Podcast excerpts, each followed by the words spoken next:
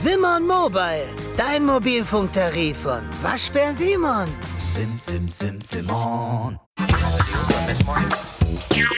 Herzlich willkommen zu Defner und Chapitz, Wirtschaftspodcast von Welt. Mein Name ist Defner, Dietmar Defner. Mein Name ist Chapitz, Holger Chapitz.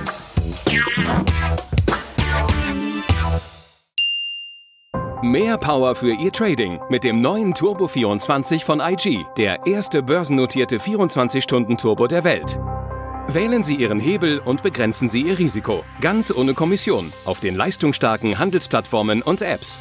Traden Sie Turbo 24 bei IG, einem Weltmarktführer im Online-Trading. Erfahren Sie mehr auf IG.com. Turbo-Zertifikate sind komplexe Finanzinstrumente und gehen mit dem hohen Risiko einher, schnell Geld zu verlieren. Verluste können extrem schnell eintreten.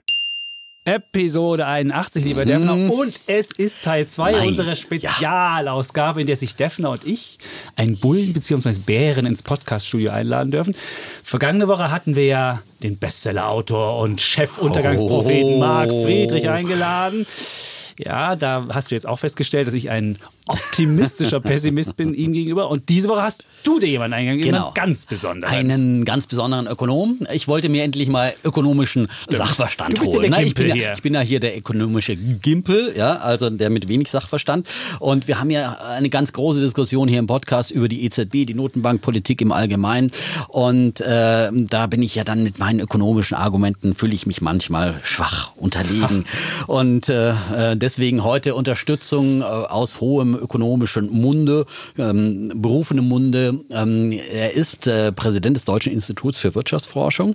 Professor Marcel Fratscher ist bei uns. Herzlich willkommen. Herzlich willkommen. Dankeschön für die Einladung. Ja, und wir haben ja so eine Tradition, immer wenn Menschen zu uns ins Podcaststudio kommen, haben sie eine Minute Zeit, um sich am Anfang vorzustellen, damit jeder weiß, warum er den Podcast hören soll. Und jetzt kriegen sie die eine Minute.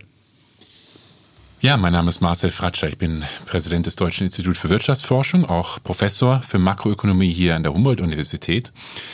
Ähm, mein Background ist, bin in der Nähe von Bonn aufgewachsen, ähm, hatte viel Spaß und Interesse an Entwicklungsökonomie, an möglichst fremden Dingen, die weit weg sind und war einfach ein neugieriger Mensch. Ähm, bin dann darüber zur Volkswirtschaft gekommen, zum Studium äh, in Kiel, habe das bereut, habe dann in England Philosophie, Politik und Volkswirtschaft gemacht und die Philosophie war eigentlich das, was mir Spaß gemacht hat. Bin dann äh, über die USA, habe dann Public Policy gemacht an der Kennedy School und bin darüber über Umwege, habe dann eine Zeit lang in Asien gearbeitet, in Indonesien während der Asienkrise und habe da so richtig die, die Leidenschaft für Ökonomie gewonnen. Eigentlich Finanzkrise, Asien.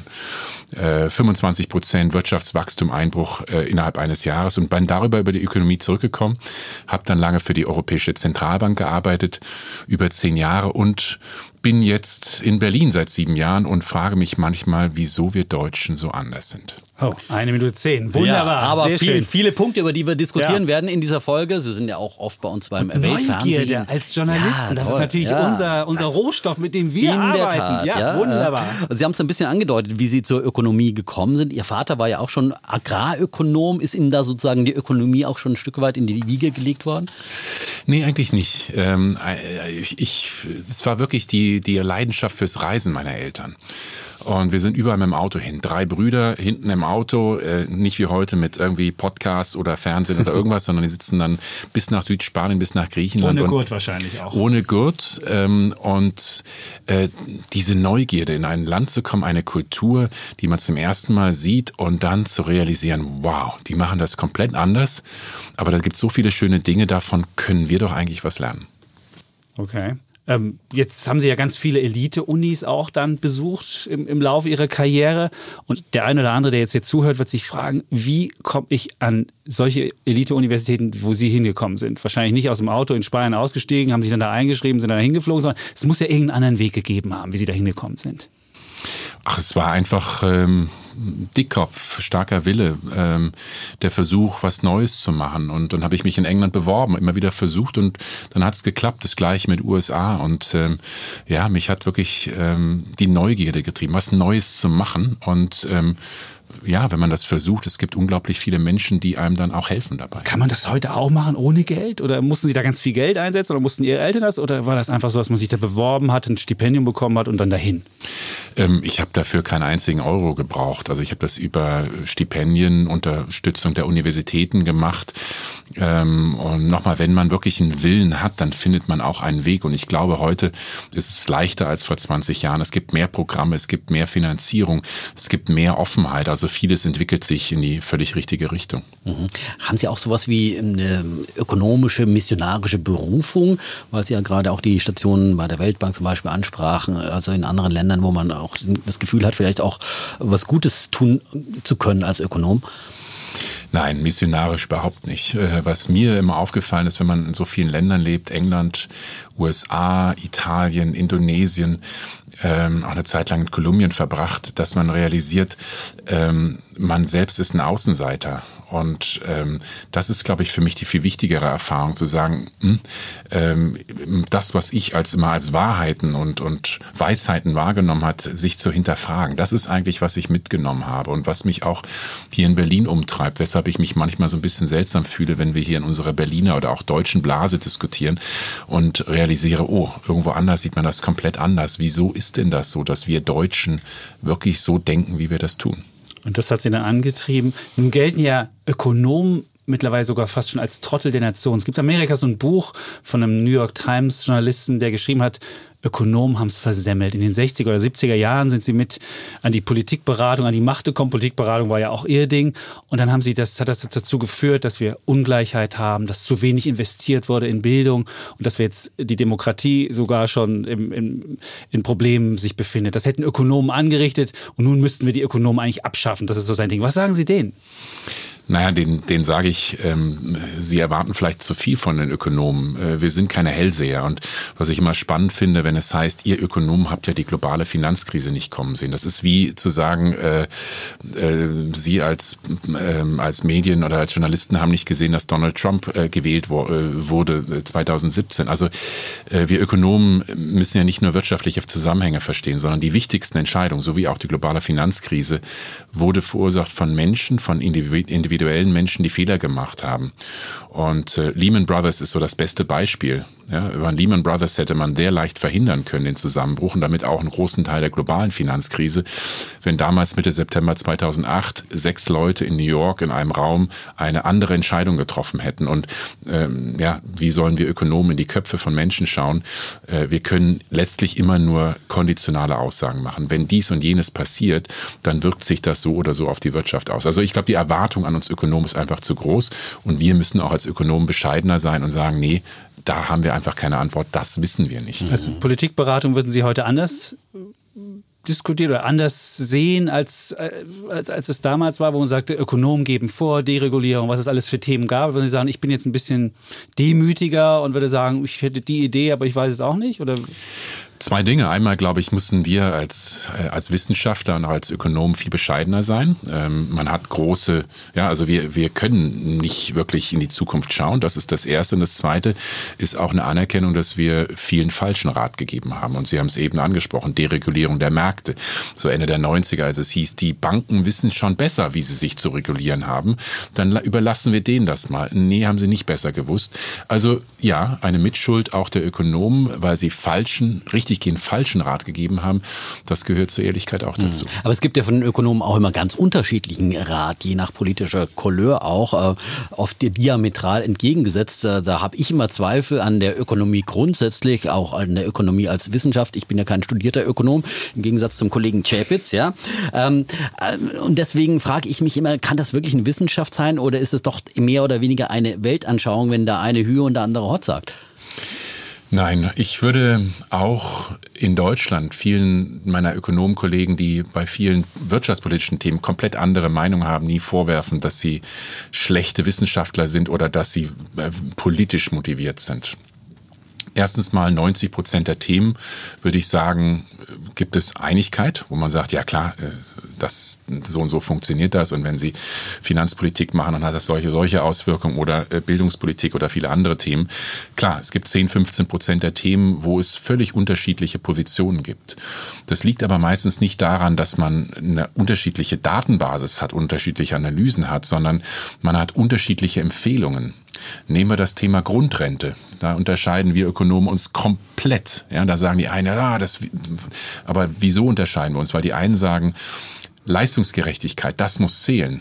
Und dann äh, sind sie bei der SPD bei dem Thema, egal was sie an, an Geld haben, sie verdienen die Grundrente. Oder sagt man wie die CDU, nee, es ist Bedürftigkeits, äh, Bedarfsgerechtigkeit, dann kommen sie auf einer ganz anderen Stelle raus. Also ich glaube, äh, man übertreibt diese Unterschiede zwischen uns Ökonomen. Ähm, letztlich geht es immer darum, wie man, was man aus diesen, was man aus den Fakten ableitet. Und da liegen wir unterschiedlich. Aber es gibt ja schon eine gewisse auch ja, linke Ökonomie oder rechtere Ökonomie. Und Sie sind mal beschrieben worden als knapp links des deutschen Ökonomen-Mainstreams, aber nicht zu links nach allen Seiten anschlussfähig. So, wie würden Sie sich denn selbst beschreiben, wenn man so ein Spektrum von äh, konservativen oder rechteren Ökonomen und linkeren Ökonomen hat? Ähm, offen, da würde ich, anschlussfähig ist ein hässlicher Begriff, aber offen würde ich auf jeden Fall sagen. Ähm, ähm, ich würde mich als wirtschaftsliberal bezeichnen, weil ich glaube letztlich, ähm, geht viel darum, also das Prinzip der Freiheit individuell für Bürgerinnen und Bürger, aber auch für Unternehmen halte ich für enorm wichtig. Und das ist auch einer der vielen Missverständnisse. Wenn ich sage, Ungleichheit in Deutschland ist ein riesiges Problem, dann nehmen das Leute immer wahr, so eine linke Socke, Ungleichheit. Letztlich, wenn Sie genau hinhören, sage ich auch in meinem Buch, das Problem ist fehlende Chancengleichheit, also fehlende Freiheit. Und letztlich äh, bin ich fest davon überzeugt, diese soziale Marktwirtschaft, auch der Begriff Marktwirtschaft, eigentlich ein Erfolgsmodell ist, nur dass diese Marktwirtschaft eben zu häufig nicht funktioniert, sondern missbraucht wird. Werden viele vielleicht überrascht sein, dass Sie sich als Wirtschaftsliberaler bezeichnen? Vielleicht der Linksliberal. Man weiß es nicht.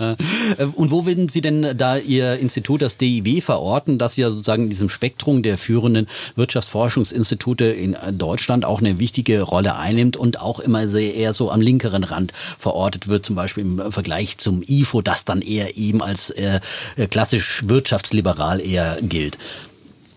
Naja, äh, ja, ich habe immer gedacht, das IFO würde als konservativ gelten. Aber äh, äh, man, man streitet sich um die Mitte. Genau, mhm. das ist es eigentlich. Also ich würde äh, mein Institut, das DEW Berlin, eigentlich ähm, ja, ich würde eigentlich, das geht kein Blatt dazwischen zwischen meiner persönlichen Position und des, Instituts. Ich nehme ja auch die Themen des Instituts auf.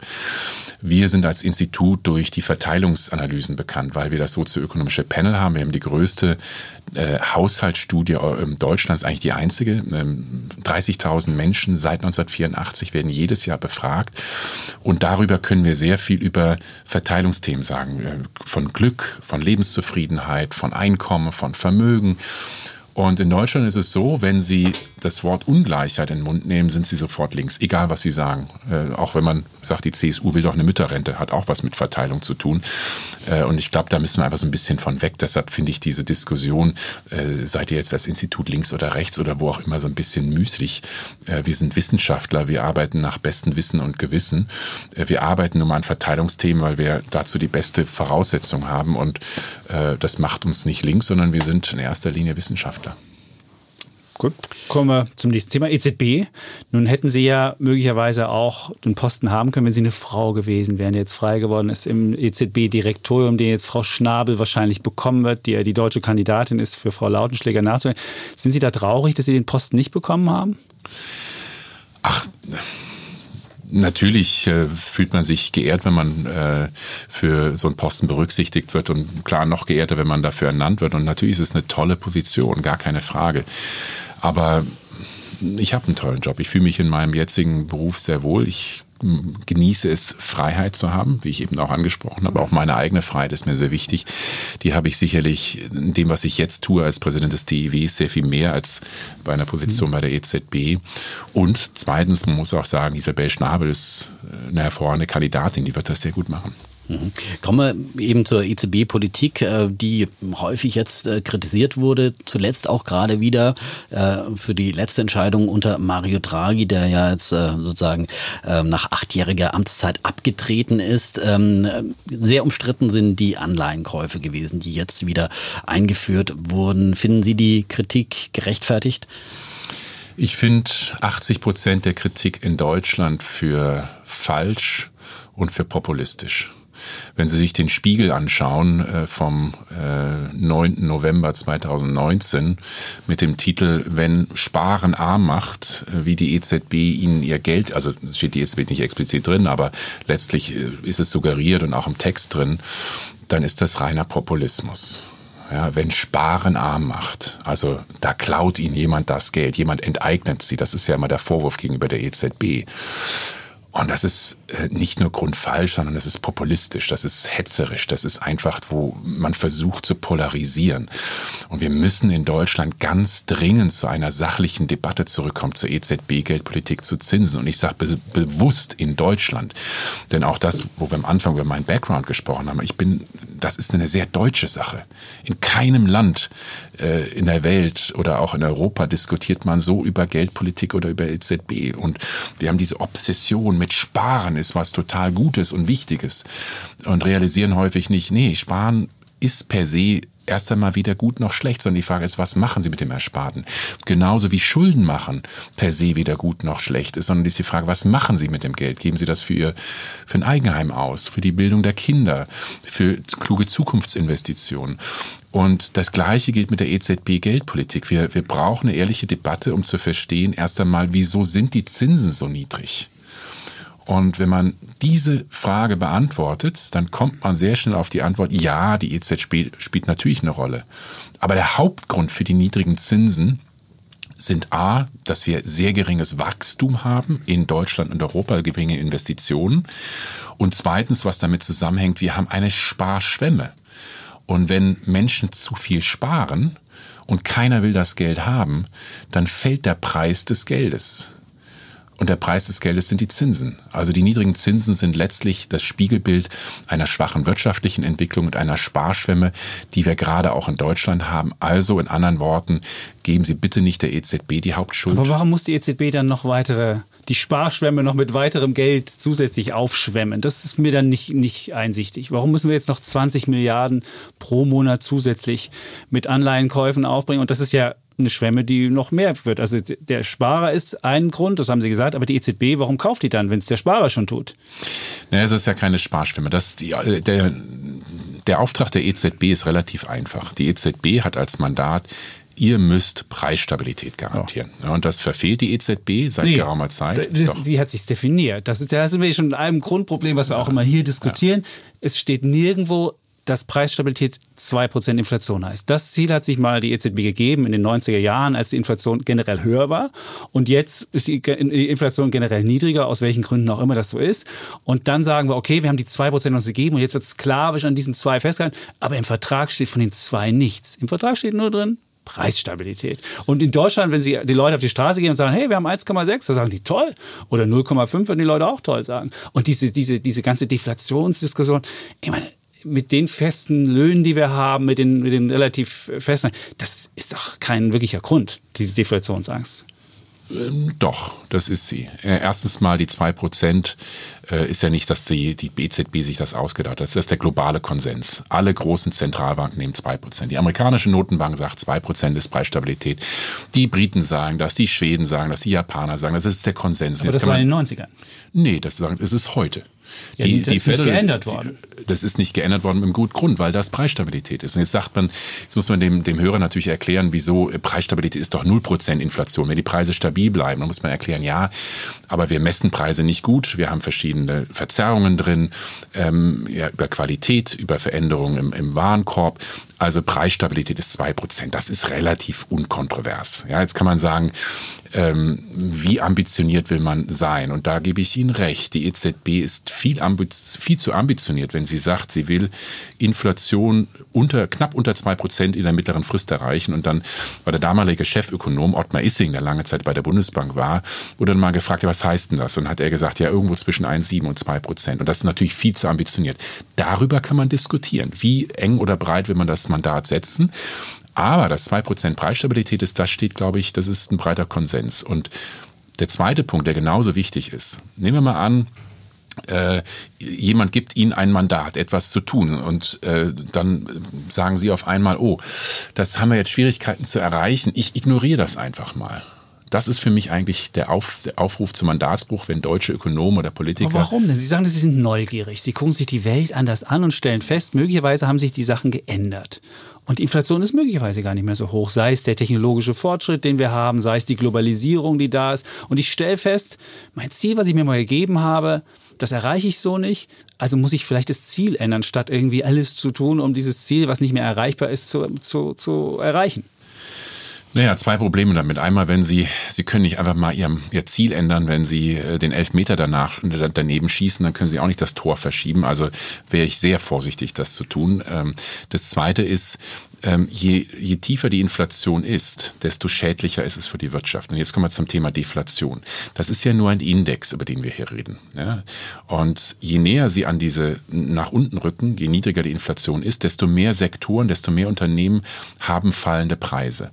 Und das ist ein riesiges wirtschaftliches Problem aus zwei Gründen. Einmal äh, verhindert es Investitionen. Ja, wenn Sie als Unternehmer sagen, ich muss heute Arbeiter bezahlen und Vorleistungen, aber den Preis, für den ich mein Produkt verkaufen kann in ein oder zwei Jahren, ist zehn Prozent niedriger als heute, dann sinken die Erträge, sie werden weniger investieren. Also wirtschaftlich schädlich. Zweitens, Unternehmen werden größere äh, Probleme haben, ihre Schulden, ihre Kredite zu bedienen, wenn sie Deflation haben, weil sie natürlich weniger Erträge haben, um die Schulden zu bedienen. Und diese zwei Mechanismen bedeuten, dass Deflation oder zu niedrige Inflation, wie, wie Sie es auch immer nennen mögen, ein riesiges wirtschaftliches Problem ist. Also sie wollen eigentlich nicht Inflation von weit unter zwei Prozent haben, weil das wirtschaftliche Kosten verursacht. Es gibt Stimmen, die sagen, einflussreiche Stimmen, die sagen, Inflation bei vier Prozent, da sollten wir sein, kann man darüber reden. Aber 2% ist, ist etwas, wo sie wirklich nicht viel drunter gehen sollen, weil sonst hat es wirtschaftliche Kosten auch für uns in Deutschland. Auf der anderen Seite gibt es ja immer viel Kritik dann überhaupt an der Inflationsmessung. Sie haben es eben auch gesagt, äh, sie ist äh, sozusagen ja zumindest in den Feinheiten dann äh, schwierig zu messen.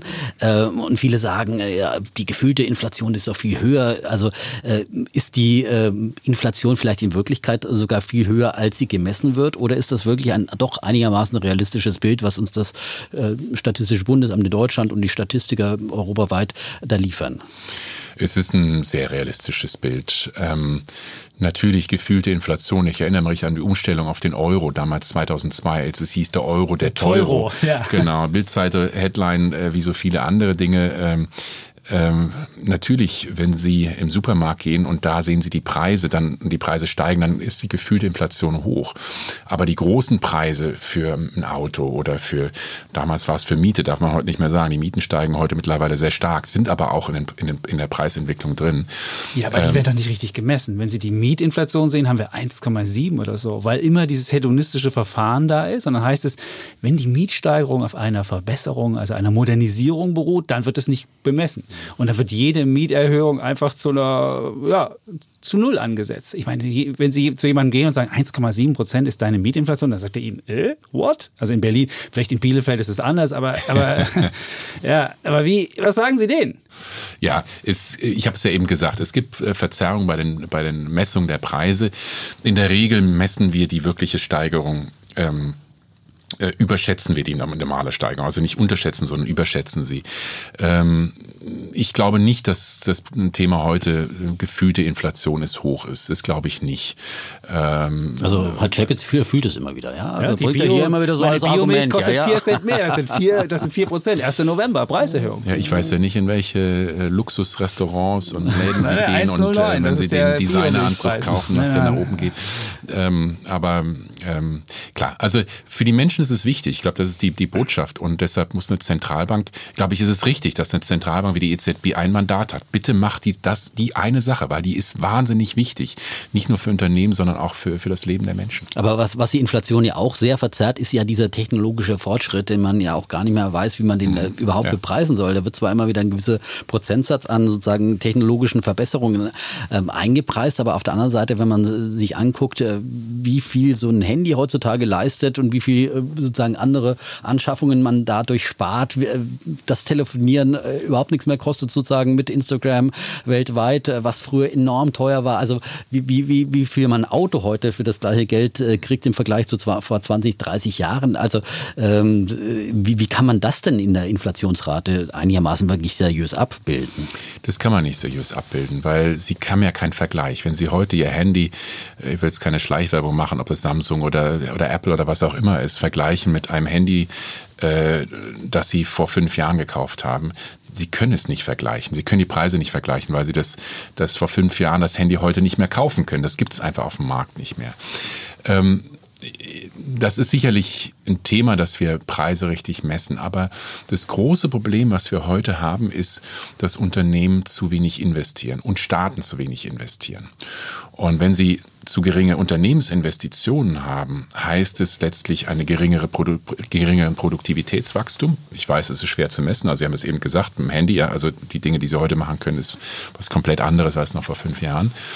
Ähm, aber die große Schwierigkeit, die wir heute haben, die Zentralbanken, ist ja nicht nur die EZB, stellen Unternehmen wahnsinnig viel oder den, Banken viel Gelder bereit, aber die Banken bringen es nicht an den Mann oder an die Frau.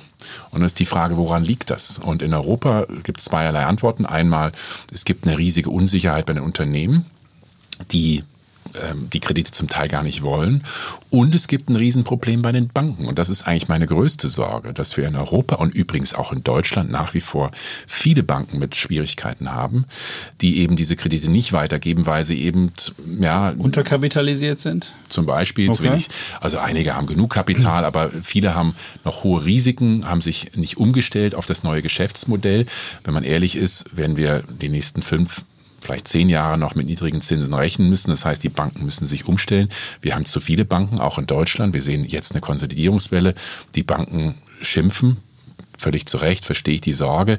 Aber aus einer neutralen Perspektive muss man sagen, Europa ist overbanked. Wir haben zu viele Banken. Wir brauchen die Konsolidierung.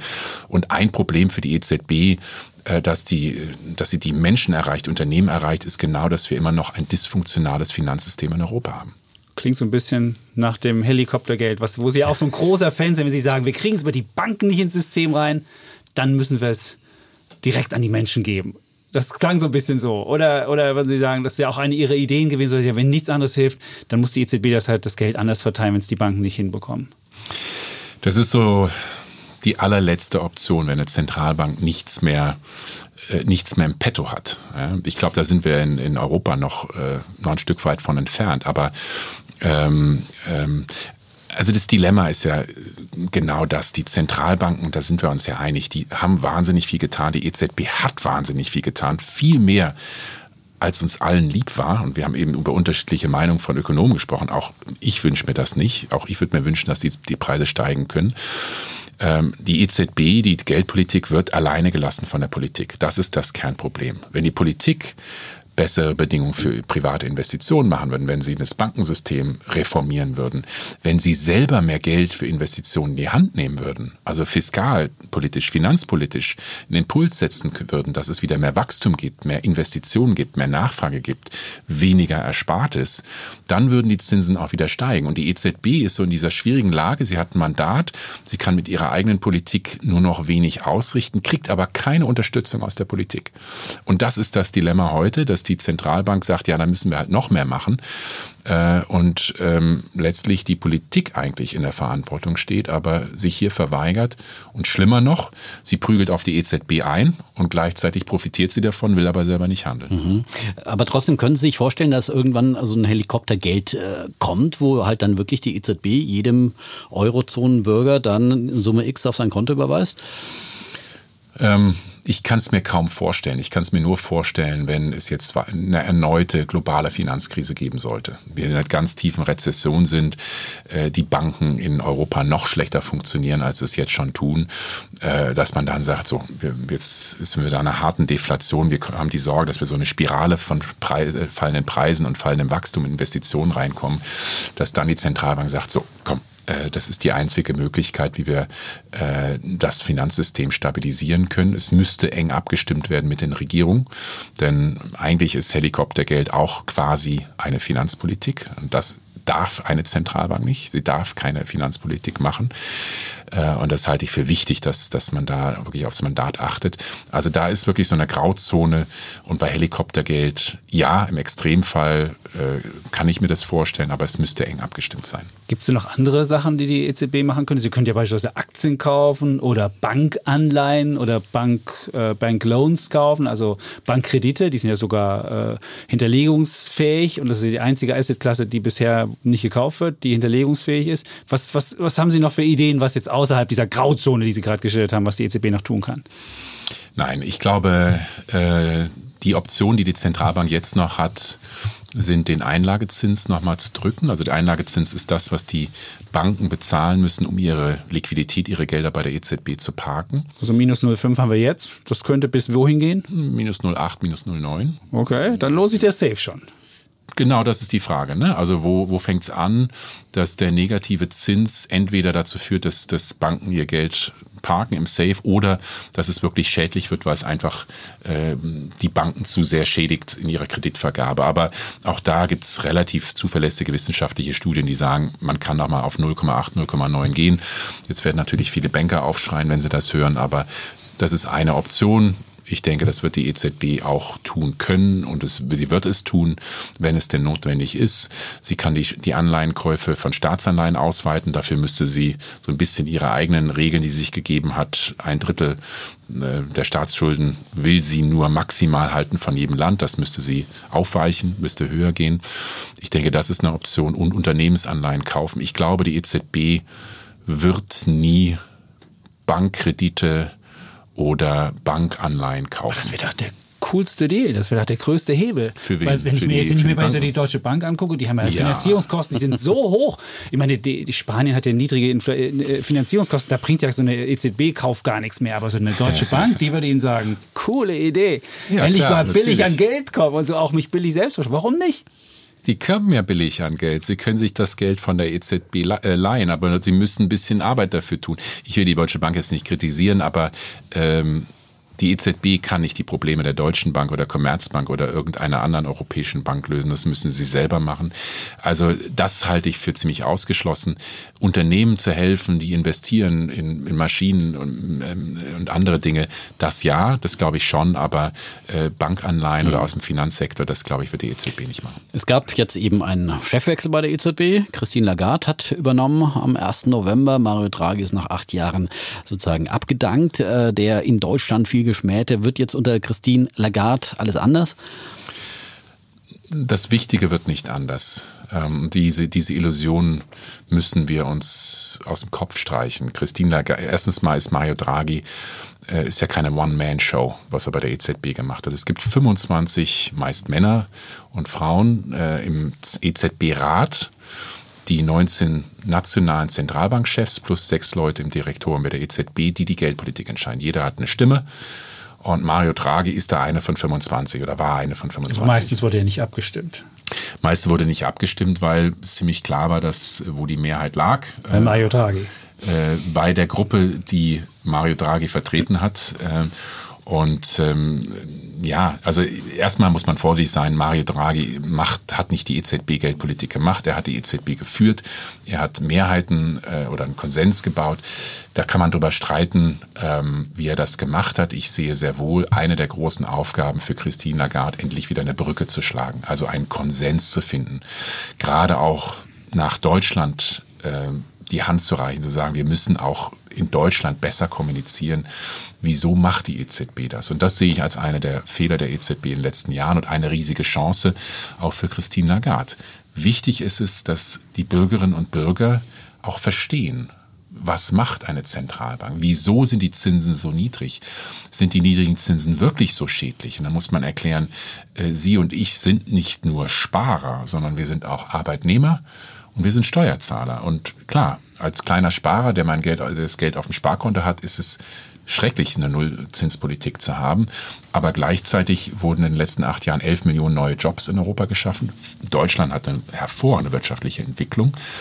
Und zur Ehrlichkeit gehört dazu, auch einzugestehen, ohne die EZB-Geldpolitik und das entschiedene Eingreifen auch von einem Mario Draghi ständen wir in Deutschland heute nicht zugute. Also zur Ehrlichkeit gehört dazu, beide Seiten zu sehen und die starke Beschäftigung auch die, dass der, der Bundesfinanzminister äh, Überschüsse hat, noch und nöcher, äh, ist letztlich auch äh, zurückzuführen auf die niedrigen Zinsen. Also wir brauchen eine differenzierte Debatte und ich glaube, Christine Lagarde muss einfach besser nach Deutschland kommunizieren. Aber zur Ehrlichkeit gehört doch auch dazu, dass der Euro unterbewertet ist und dass wir als Deutsche davon relativ stark profitiert haben. Ah, Deswegen geht es uns so gut. Sie? Nur, wenn es mir zu gut geht und ich mich überhaupt nicht anstrengen muss ähm, zu exportieren, sondern wenn das einfach, wenn ich einfach nur den Löffel raushalten muss und der Brei regnet, dann äh, ja, dann mache ich halt auch nichts. Und deswegen ist in Deutschland so, dass wir halt verpasst haben, weitere Reformen zu machen, dass die Firmen träge geworden sind und dass man auch sagen muss, es hat uns nicht gut getan. Und die starke D-Mark hat, Hat immer, war immer so eine getan? Produktivitätspeitsche. Also wir haben die Produktivität in Deutschland ist natürlich, wir haben wir haben jetzt einen, einen Boom gehabt, der aber nicht nachhaltig ist, weil wir nicht weiter nach vorn geguckt haben, nicht weiter uns verbessert haben, sondern einfach das mitgenommen haben, was ging. Und das ging halt sehr gut und sehr einfach.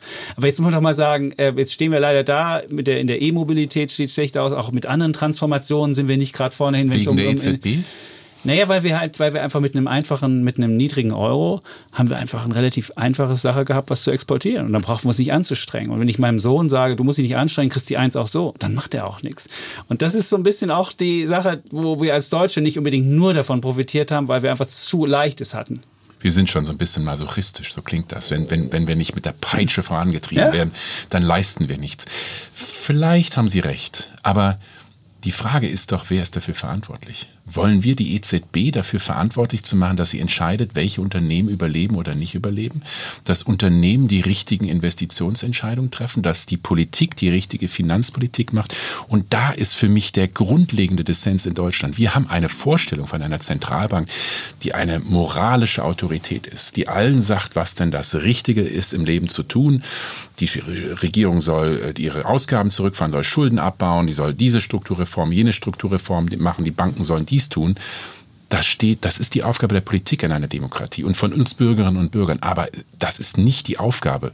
Und sogar, ich will es noch weitergehen, ein, eine Zentralbank darf das nicht. Das wäre wirklich Mandatsbruch, wenn sie eine Zentralbank hat, die sagt, wissen Sie was, wir setzen mal die Zinsen hoch, damit Sie als Regierungschef endlich mal diese und jene Reform machen. Will mir doch sagen, was, was, was, was, was äh, fordern die oder was, was denken die, wer sie sind? Eine Zentralbank ist doch keine moralische Autorität. Eins hat äh, Mario Draghi auf jeden Fall geschafft. Er hat den Euro gerettet. Bis dato, whatever it takes, das war sein Versprechen aus dem Jahr 2012. Äh, Was auch immer nötig ist im Rahmen des Mandats, den Euro zu retten, würde die EZB tun. Sie hat ihren Teil dazu beigetragen. Bei der Politik kann man eben unterschiedlicher Meinung sein. Und die Frage ist, wie geht's denn weiter mit dem Euro? Wir hatten jetzt im Podcast äh, den Bestseller-Autor Marc Friedrich da, der ein großes Crashbuch mal wieder geschrieben hat, zusammen äh, mit seinem Kollegen und äh, den ultimativen Crash für 2023 vorhersagt. Und dann würde auch zum Beispiel der Euro zerbrechen. Ähm, äh, glauben Sie, dass der Euro langfristig überleben kann? Ja, solche Propheten ähm, machen natürlich immer, versuchen das immer, dann 2023 wird der Crash nicht kommen, dann wird es 2028 sein. Es gibt auch diese Nosferatu oder wer das auch immer ist, der die, die Weltuntergangspropheten, äh, Prophe, Prophezeiungen macht. Ähm, Nein, also ich glaube, erst einmal geht es darum anzuerkennen, dass bei allen Schwierigkeiten, die wir heute haben, ähm, Europa auf einem guten Weg ist. Ja, also gerade wir Deutschen haben so ein bisschen, tun immer so, als hätten wir die Weisheit mit Löffeln gefressen und alle anderen Europäer würden keine Reform machen. Ich glaube, wir sollten mal ehrlich nach Länder wie Spanien oder Portugal schauen, die viel härtere Reformen gemacht haben als wir in Deutschland mit unseren Hartz-IV-Reformen, Agenda 2010-Reformen. Ähm, Europa erholt sich, braucht Zeit. Äh, was wir in Europa jetzt brauchen, sind grundlegende Reformen der Währungsunion, also eine Bankenunion. Da ist der Bundesfinanzminister letzte Woche mit einem Vorschlag rausgekommen kann man drüber denken, was man will, aber das ist ein guter Schritt in die richtige Richtung. Wir brauchen äh, mehr eine Kapitalmarktunion, die dazukommt. Wir brauchen bessere gemeinsame Regeln. Auch da sind, glaube ich, sich alle Ökonomen einig. Die Regeln, die wir in Europa haben im Augenblick, äh, machen keinen Sinn, wenn alle Länder sie brechen. Ähm, also ich bin Optimist. Äh, Sie haben eben gesagt, der, nee, Sie sind der Optimist. Ich bin der Optimist, ja. ja. Der, der, der, Pessimist. der Ja, ja, Pessimist. jetzt bin ich jetzt da hier sind wir auf einer Seite. Ähm, Ja. ich glaube, wir sollten nicht Deswegen immer nur, Sie ja eingeladen. nicht immer drauf schauen, was, was schlecht läuft. Äh, Europa hat ein wahnsinniges Potenzial und die deutsche Wirtschaft hat sich hervorragend entwickelt. Wir erleben im Augenblick immer noch in Deutschland goldene Jahre. Und die große Frage für mich ist, nutzen wir diese goldenen Jahre klug in die Zukunft zu investieren? Ich hoffe, äh, dass wir in Deutschland irgendwann aufwachen und realisieren, äh, jetzt ist der Zeitpunkt, in diesen goldenen Jahren klug in die Zukunft zu investieren. Das Geld ist da. Ich würde mir das wünschen von der Bundesregierung. Ich würde mir auch wünschen, dass wir in Deutschland eine Mentalität haben, die nicht nur kurzfristig denkt, Steuersenkung, Grundrente, Sozialausgaben erhöhen, sondern dann mal wirklich über langfristige Investitionen nachdenken. Also Okay, jetzt sind Sie Kaiser von Deutschland und können drei Sachen sofort durchsetzen, ohne dass Sie das zur Abstimmung geben müssen, irgendwas. Was wären die drei Sachen? Ähm, Klimaschutz, Innovation und Bildung. Klimaschutz, ähm, viel ambitionierteres Programm, äh, das wirklich Deutschland hier eine Vorreiterrolle global gibt. Übrigens auch in der Technologie, wäre auch ein riesiger wirtschaftlicher Vorteil. Äh, massiv in die Digitalisierung investieren, europäisch. Ich glaube, die Lösung kann nur in Europa liegen. Äh, Und das dritte, eine riesige ähm, Investitionsoffensive im Bereich Bildung. Denn Deutschland ist hier nur noch mittelmäßig, äh, hat aber immer noch mit eins der höchsten Pro-Kopf-Einkommen. Also ähm, letztlich ist es ein Ding. Kluge Zukunftsinvestitionen, sodass der wirtschaftliche Wohlstand, den wir heute haben, in 20 Jahren erstens noch da ist, gestärkt wird und zweitens auf noch mehr Schultern verteilt wird. Können wir solche Investitionen mit einer Schuldenbremse stemmen oder müssen wir die lockern oder ganz abschaffen? Die Schuldenbremse ist unsi- unsinnig, weil sie letztlich äh, unseriöses Handeln des Staates verschleiert. Äh, jeder Unternehmer weiß, ich darf nicht nur drauf gucken, was habe ich an Schulden, sondern ich muss auch auf die andere Seite der Bilanz schauen, nämlich was stehen an Vermögen gegenüber. Auch Sie als, als Privatperson, wenn Sie jetzt ein Eigenheim erwerben für einen sehr günstigen Preis und sich dafür verschulden, haben Sie erstmal Schulden auf der einen Seite stehen, aber Sie haben auf der anderen Seite ein Eigenheim, das vielleicht an Wert gewinnt, das Ihnen einen riesigen Wert auch gibt. Ähm, Und das ist das Problem heute. Die Schuldenbremse vergisst, dass der deutsche Staat schon seit 15 Jahren von seiner Substanz lebt. Der Wert der öffentlichen Vermögen, Straßen, Brücken, Schulgebäude, Land, äh, verliert an Wert. Wir haben ein riesiges Investitionsproblem in Deutschland und die Schuldenbremse verschleiert das, aber eigentlich führt sie nicht dazu, dass der Staat verantwortlich handelt. Noch eine Frage zum Schluss. Wo legen Sie persönlich Ihr Geld an? Weil wir haben auch so ein bisschen Anlageideen und viele junge Menschen, die mit uns äh, Sparpläne abgeschlossen haben oder andere Sachen gemacht haben. Was machen Sie? Vielleicht haben Sie noch den ultimativen Tipp dabei oder?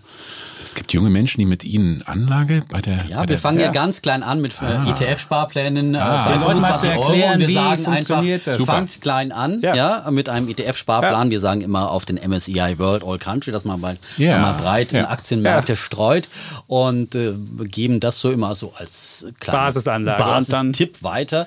Und ähm, man dann einen langen äh, wachsen die Leute und wir kriegen das. viel Feedback, äh, dass die Leute sagen, ja, wir haben jetzt nochmal angefangen und äh, die sind mit uns runtergegangen im letzten Jahr in den Aktienmärkten. Und wieder jetzt hoch. auch wieder hoch und äh, dann man muss das ja sozusagen am eigenen Leibe auch erstmal lernen mit eigenem Geld. Und jetzt kommt er Ja, mit jetzt seinem kommt er, Tipp. ja. Professor das ist jetzt also der professorale Rat. äh, wahrscheinlich einen, den Sie nicht folgen sollten, weil ähm, ich bin zu sehr Volkswirt. Ich gucke mir die Aktienmärkte an und denke mir, Mann, sind die Aktien überbewertet. Aber bei Nullzins ist das doch geil. Da können Sie doch einfach Nullzins dagegen setzen, dann können doch die Aktien un, also einfach wirklich wahnsinnig hoch sein. Bei Ja, Minuszins ähm, bei einer Bundesanleihe. ja. Ja. Also ich ich meine- gucke mir mal andere Indikatoren Okay. an, wie, wie das Preis-Earnings-Ratio, wie sagt man im Deutschen, Preiseinkommens. KGV. KGV, ähm, äh, wo sie sagen, äh, so stark können die Unternehmen und der, der Wert des Unternehmens in der Der Zukunft DAX gar nicht wachsen. KGV von 14 ist jetzt nicht so historisch überbewertet. Eine Bundesanleihe mit minus 0,27 Prozent, eine zehnjährige, da können Sie Sie. sind kein Freund der Börse, merke Okay, ich. Ja? keine ich Aktien. weiß nicht, ob wir Sie nochmal einladen können.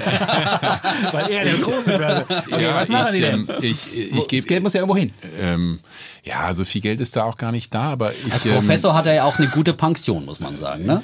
Das ist absolut richtig. Äh, äh, und das ist meine große Sorge in Deutschland, wir brauchen, äh, 40 Prozent der Deutschen haben keine Erspartes, betreiben auch keine Vorsorge. Und äh, zur Ehrlichkeit, wo wir über Debatten sprechen, gehört auch dazu, gerade Grundrente, das große Ich höre Thema. den Staatsfonds raus. den Nee, Sie äh, auch nicht? private Vorsorge. Natürlich, Okay. Staatsfonds ist ja auch eine Art private, Private Vorsorge, Vorsorge. zu stärken, aber letztlich müssen wir als Bürgerinnen und Bürger mehr Eigenverantwortung übernehmen. Aber, aber wie Und, äh, soll man es denn dann machen jetzt praktisch? Oder wie die, machen die Sie es? private Vorsorge. Er, er muss ja, wie gesagt, er hat eine Pension. Was würden Okay. Sie denn empfehlen? Ja? Was würden Sie Leuten, Ähm, Leuten empfehlen, die einfach dann in der Rente bloß noch die Hälfte ihres Einkommens, was sie vorher hatten, dann bekommen und die einfach privat vorsorgen müssen? Ähm, ja? Und das wenn Sie- kann man mit jungen äh, Jahren ganz, ganz leichter machen, als mit, äh, wenn man später erst aufwacht. Wenn Sie einen, Zei einen Zeithorizont von mehr als fünf oder zehn Jahren haben, unbedingt Aktien. Und zwar 100% Aktien global gestreut. Also, Meine, äh, Sie, das wollten Sie hören. Ja, Ich das wollen wir- sage wir- wir- aber noch, wir ich sagen ich nicht noch was nein, wir- Unpopuläres. Nein, wir, Äh, wir was sagen, Unpopuläres? Nein, wir, wir sagen ja auch immer langer Zeithorizont. Das ist natürlich ganz wichtig. Äh, Das absolut ist A und essentiell. Ich finde, Und bei das ist- fünf Jahren ist das schon relativ niedrig. Aber, ja, aber jetzt wollen Sie noch was Unpopuläres sagen. sagen, äh, weniger in Deutschland. Denn wenn Sie sich anschauen, wo kommt das Wachstum her langfristig, es ist Asien, äh, es ist China, Indien, die Schwellenländer, die werden schneller wachsen. Und ähm, wir in Deutschland sind eine alte und alternde Gesellschaft, die reich ist. Äh, also die Wachstumschancen der Welt äh, werden nicht hierher kommen, sondern von anderswo. Sagt Professor Marcel Fratscher. Ja, es hat uns viel Spaß gemacht. Ähm, aber ich war, gar nicht so oft auf deiner Seite, Steffen. Also muss ich jetzt nicht mal sagen. Also, du hast ja keinen EZB-Team, du hast, ja, aber du hast ja keinen hat ja genau meine, meine Argumente Ja, aber hat er gebracht. Aktien Hallo? gesagt, dass er Aktien Ja hat? gut, Aktien hat er jetzt gesagt gerade. Er hat gesagt, Aktien Soll würde man er machen. empfehlen. Aber- 100 Aktien. aber jemand, der selbst keine. Aktien Ja, gut, hat, wir diskutieren nochmal nach. Wir genau. diskutieren nochmal nach. Ja. nach. Nein, nein, nein. Auf jeden Fall bedanken wir uns. Wir Das bedanken uns ganz herzlich. Es war eine unheimliche Bereicherung äh, für unseren kleinen und großen Podcast hier. Und schön, dass Sie da waren und uns äh, sozusagen äh, mit Ihrer Meinung und Ihrem äh, profunden ökonomischen Kenntnis. Ich werde Sie immer wieder mal zitieren in Zukunft. ja. Wunderbar. Ja, ich danke Ihnen für die Einladung. Ja. Ansonsten sagen wir einfach wie immer Tschüss Und ciao. bleiben Bulle, Und Bär. Defner. Und Chapitz. Und Fratsche.